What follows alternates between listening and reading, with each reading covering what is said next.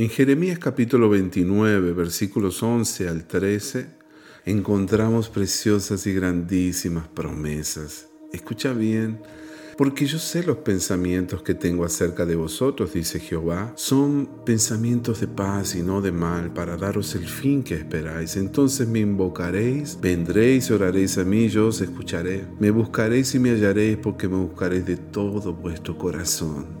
Aleluya. Me gusta siempre comenzar con una traducción antigua. Te voy a compartir ahora una traducción contemporánea. En la Biblia de la nueva traducción viviente dice así. Pues yo sé los planes que tengo para ustedes, dice el Señor.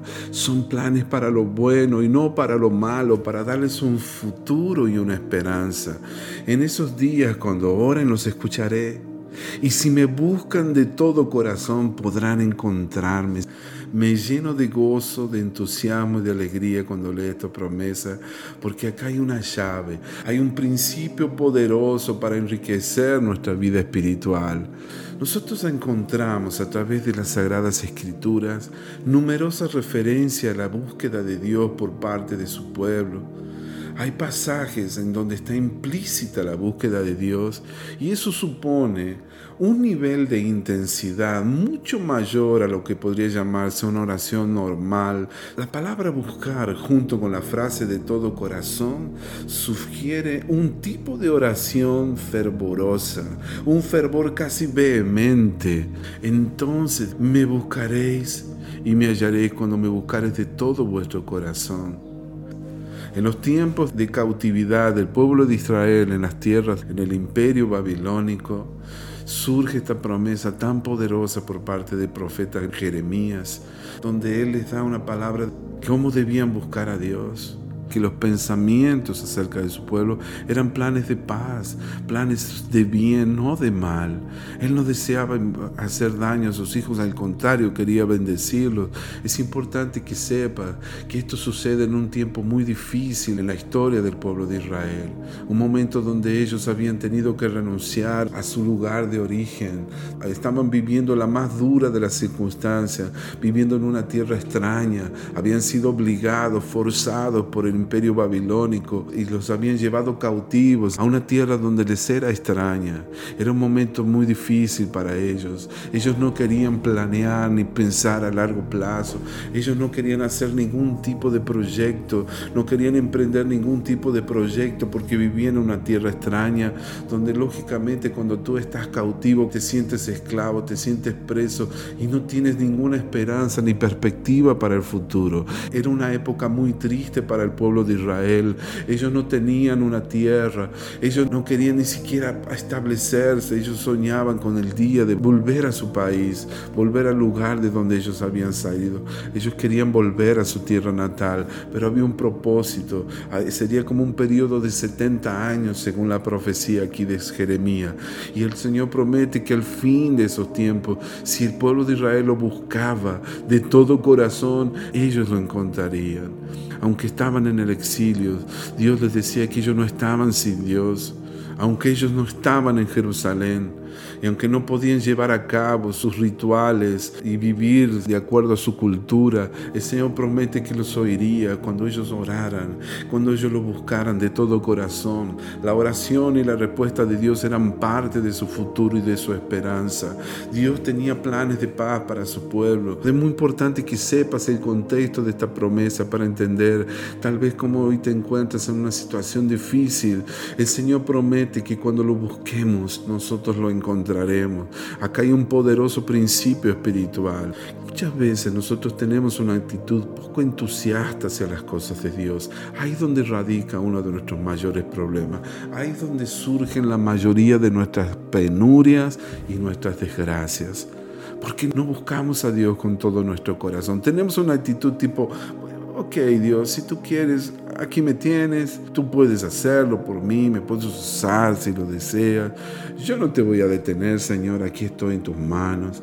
Y, muchas veces adoptamos una actitud muy pasiva cuando se trata de las cosas de Dios, cuando se trata de hacer cosas para Dios, donde en lugar de servirlo de todo corazón, en lugar de buscar realmente a Dios con todo nuestro corazón, lo hacemos a medias Entonces es ahí donde el Señor, nuestro Dios, que nos ama intensamente, que lo ha dado todo por nosotros, que entregó a su propio Hijo Jesús para que nosotros podamos ser salvos, que nos ha bendecido con todas las bellezas de su creación, las ha puesto en, nuestras manos, como dice el Salmo 8 todo lo pusiste debajo de tus pies, decía el salmista David.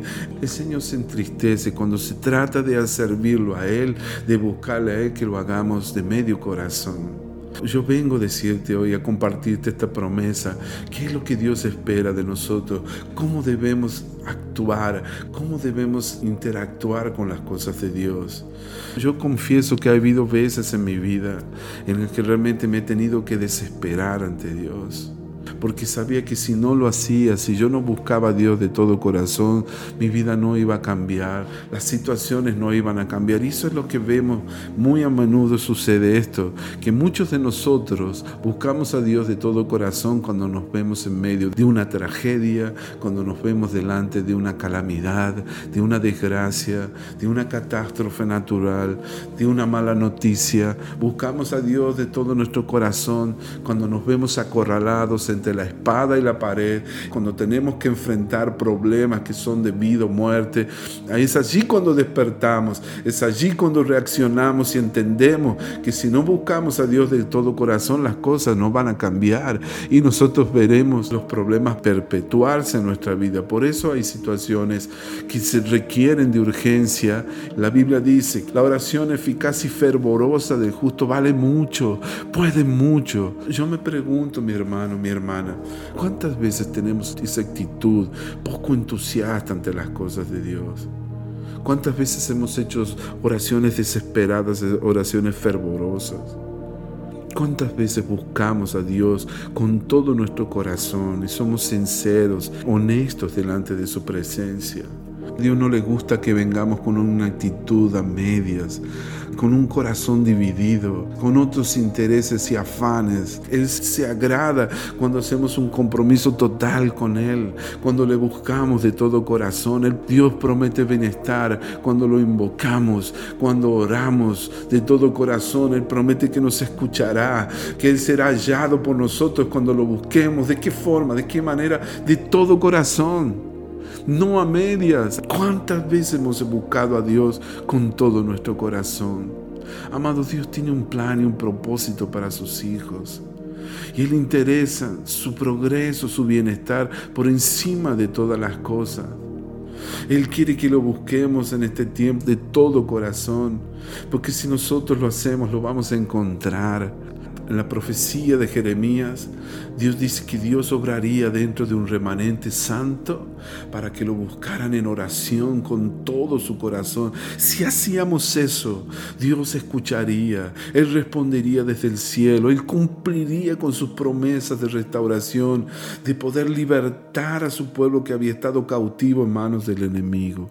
Ese es un principio que debemos aprender, que Dios no le gusta que hagamos las cosas a medias, Él quiere que hagamos las cosas con todo nuestro corazón. Él nos está llevando a orar, a buscar a Dios con fervor, con todo el corazón.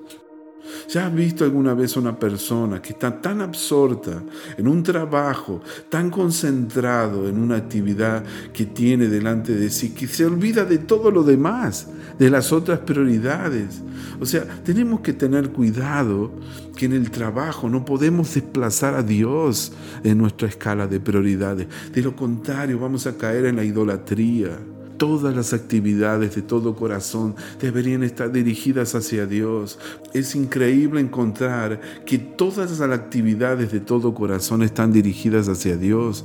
O sea, en otras palabras, no importa qué actividad estemos haciendo en la vida, no es para poner todo nuestro corazón y dedicarnos todo de todo corazón. De lo contrario, podemos cometer el error de caer ni más ni menos en la idolatría. O sea, caer de la presencia de Dios y entrar en una actitud de idolatría poniendo un ídolo, un Dios en nuestro corazón por no entender cómo es el orden de prioridades a nuestra vida. O sea, tenemos que evaluar eso.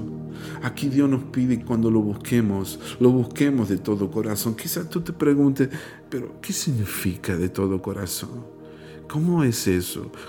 Uno de mis mentores, Mark Bickler, en una de sus enseñanzas dice que significa estar totalmente concentrado. Todo mi ser debe estar tan consumido con las cosas de Dios por lo que estoy haciendo que estoy perdido sin Él. Estar totalmente enfocado, totalmente concentrado. Yo a menudo no soy consciente de las cosas que me rodean porque estoy enfocadísimo en este objetivo. Yo no sé cuál es tu definición de hacer las cosas de todo corazón, pero aquí se trata de ser íntegro con Dios, de tener un corazón perfecto delante de Él, de ser sincero, concentrarnos con todo nuestro ser delante de Dios si pudiéramos dar una definición a esto de buscar de todo corazón, el significado sería un corazón que no está dividido.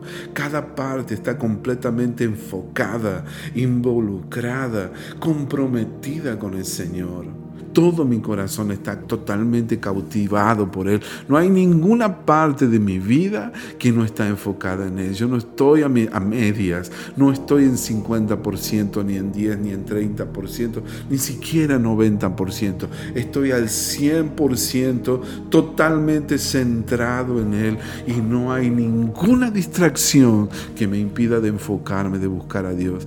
No sé cuál es tu definición de hacer las cosas de todo corazón, pero solo te puedo decir que puedes estar concentrado buscando a Dios y a pesar de todas las distracciones que este mundo te pueda ofrecer, continúas con tus ojos puestos en Jesús. Ese es el secreto, esa es la palabra que tengo para ti en este día. Busca a Dios, mi hermano, de todo corazón. No permitas hacer las cosas para Él de medio corazón, porque no funcionará. Dios nos llama en este tiempo a buscarle a Él. Cuando lo busquemos, debemos buscarlo de todo corazón. ¿Cómo será que hasta la palabra dice, amarás al Señor tu Dios con todo tu corazón, con toda tu mente, con toda tu alma? Señor, ayúdame. Ayúdame a poner todo mi corazón en mi búsqueda hacia ti. No permite que hayas otros intereses, otros afanes, otros deseos. Señor, líbrame de estar atraído por los deseos temporales de este mundo. Líbrame, Señor, de mi tendencia a estar tan ocupado, de no poner todo mi corazón para buscarte. Padre amado y querido, Señor, oh, que mi corazón esté 100% para ti y no dividido. Dame, Señor, ese deseo de buscarte hoy con todo mi corazón. Transfórmame, Señor. Haz tu obra en mí. Con todo mi corazón te busco hoy. En el nombre de Jesús. Amén.